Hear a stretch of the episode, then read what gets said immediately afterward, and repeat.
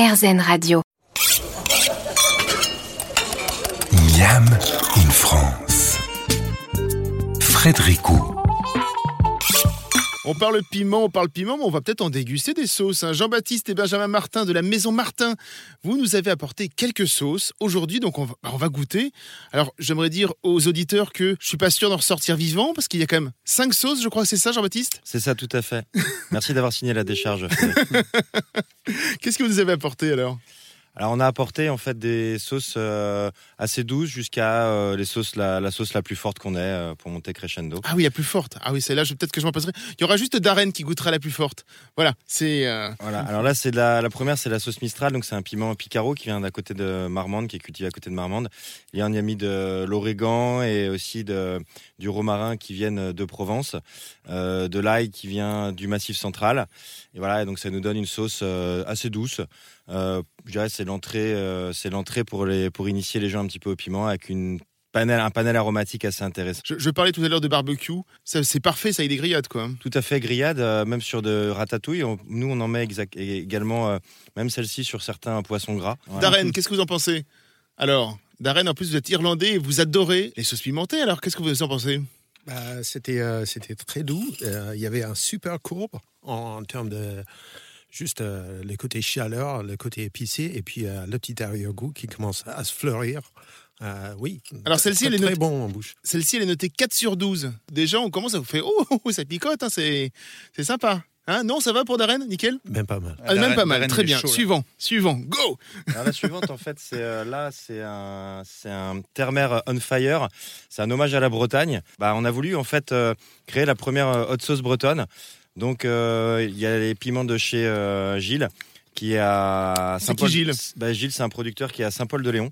Et donc, il a réussi à nous faire pousser en fait du, du jalapeno euh, noir. Et on l'a cuisiné en fait avec du nori et du wakame euh, qu'on a récolté euh, avec euh, Scarlett Lecor au Ce sont des algues, ça. hein. C'est ça, c'est Mm. des algues. Mm. Et donc, en fait, là, on a non seulement une sauce piquante, mais on a également en plus cette fameuse saveur umami.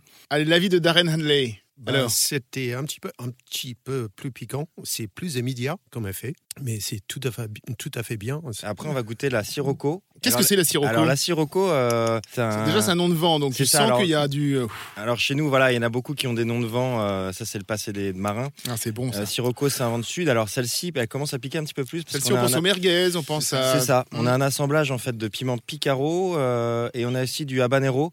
Euh, Celui-là, il pousse euh, dans le Lot-et-Garonne. Et donc, euh, on y a ajouté dedans des épices. Euh, il y a également euh, du piment fumé, de la tomate. Et là, par contre, ça commence à piquer un petit peu plus. Euh, on sent que voilà, ça, ça, ça chatouille vraiment les papilles. Ça, c'est le habanero qui rentre en scène et qui va tout de suite donner davantage de, de relief à la sauce. Darren, Bah, surtout, euh, il y a le goût. le goût est là. C'est- hein. c'est- c'est, euh, oui, on ne peut, on peut pas dire autre chose. Euh, Il y a le goût, ça pique, bien évidemment, mais euh, c'est surtout euh, c'est super goûteux et je pense que oui, ça peut améliorer énormément de choses en termes de recettes. Et, euh, Alors, on passe à quoi, là le... Alors là maintenant, on va passer à la foudre. Quand moi j'ai fait mes essais, j'ai essayé de le cuisiner avec plein de choses, le piment habanero.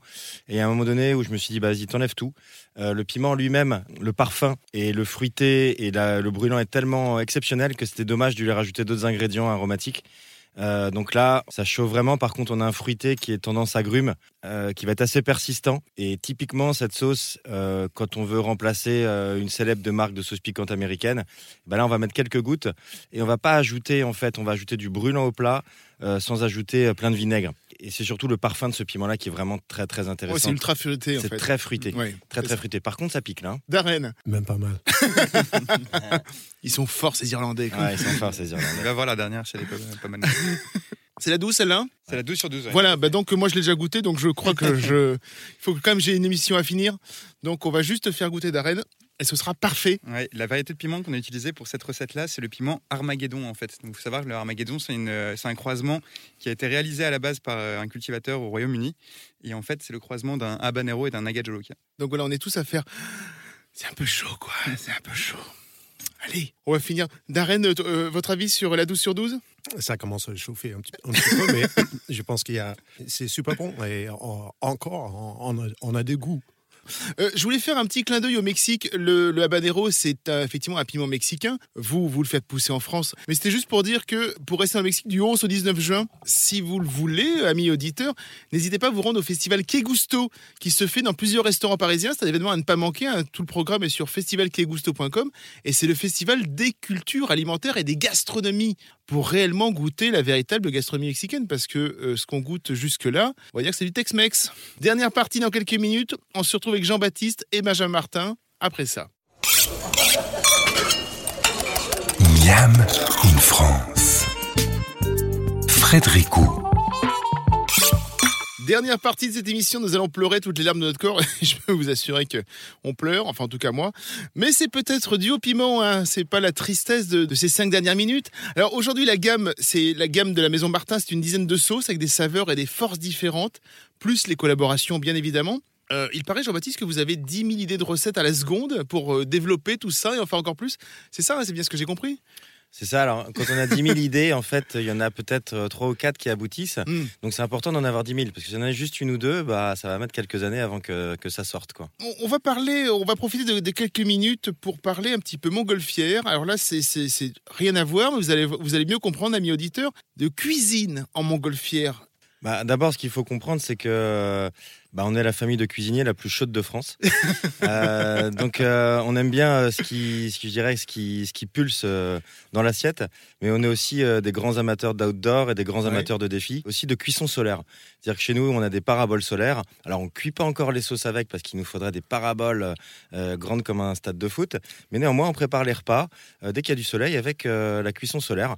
Et euh, donc, on a créé le Solar Cooking Explorer. euh, Maison Martin a créé le Solar Cooking Explorer, qui est un aéronef, aussi un concept qui a pour but d'aller tester, en fait, dans une cuisine volante, euh, la cuisson solaire de plus en plus haut, en altitude.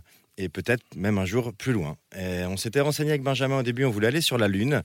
Et euh, c'était assez compliqué euh, d'y aller. Donc, eh ben, en bon paysan, on est parti du sol. L'année dernière, on a réalisé une seule soufflée aux langoustines euh, donc qui est un plat technique euh, un peu meilleur ouvrier de France. On s'est beaucoup entraîné au sol euh, pour vraiment y arriver. Et on a fait une seule soufflée aux langoustines là-haut à 1400 mètres. Et là, on va, euh, si tout va bien le mois Vous êtes dans une micro-cuisine, il y a quoi? Il y a, il y a 2 mètres carrés, même pas quoi. Ah ouais, alors, il y a un plan de travail, il y a un petit meuble dessous. Et en fait, nos cuiseurs solaires, c'est deux grandes paraboles. Elles sont à l'extérieur, pendues au-dessus du vide, alors bien harnachées, bien sûr. Ça ressemble à un Spoutnik russe. Et donc, on monte de plus en plus haut. Euh, y a, alors pourquoi on fait ça? On fait ça d'une parce que euh, c'est grandiose de cuisiner la plus grande cuisine ouverte du monde, mais également car on veut mettre en avant la méthode de cuisson solaire euh, qui a le mérite d'être davantage connue. Si on était dans le fond de, notre jardin, ça serait un petit peu difficile. Et donc là, je dirais que cette performance un peu spectaculaire, eh ben, disons, attire l'œil médiatique notamment. Et si nous, notre souhait, c'est qu'il y ait de plus en plus de gens en fait qui utilisent ces cuiseurs, notamment dans nos pays, euh, bah, pour qu'on consomme moins d'énergie. Et c'est aussi la satisfaction quand on est cuisinier d'avoir le soleil comme fourneau. Alors je crois que vous avez travaillé aussi sur un ketchup et sur une sauce barbecue à Signon Maison Martin. Euh, c'est pour cet été, c'est ça? Oui, c'est des choses en fait qui nous ont été demandées par nos partenaires restaurateurs depuis euh, déjà un an et demi, deux ans.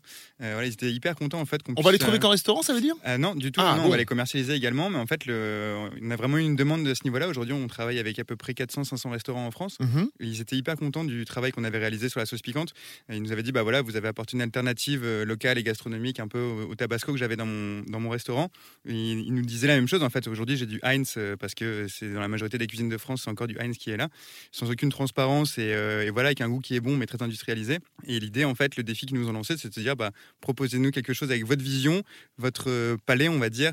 Et en plus, on parle le même métier parce qu'on est cuisinier, donc ça, favorise les échanges. Quoi. On travaille de même manière, ce genre de sauce, que la sauce pimentée, qui est finalement la base de ce que vous avez commencé à créer avec la Maison Martin? Euh, tout à fait, on a poussé en fait la démarche créative euh, avec perfectionnisme, c'est-à-dire qu'on a consacré, euh, je dirais, plus d'un an et demi à faire des, voire plus d'un millier de recettes sur chaque produit, c'est-à-dire un ketchup et une sauce barbecue. Pareil, jusqu'à trouver en fait euh, la bonne recette il fallait aussi le sourcing. Donc nous, on travaille avec des tomates qui vont provenir ou de Provence euh, ou d'Aquitaine, Mm. voilà. Et, euh, et on va travailler. Il a 99,5% français. J'ai quelques épices dans le mélange secret qui sont dedans, euh, qui malheureusement en fait ne sont pas disponibles euh, sur notre territoire. Et là, je suis malheureusement obligé d'aller les chercher euh, ailleurs. Nous, dès qu'on peut franciser Mm. quelque chose à Maison Martin, on le francise. D'une pour faire travailler en fait les producteurs euh, de métropole, et de deux aussi euh, pour éviter de faire voyager inutilement en fait de la marchandise.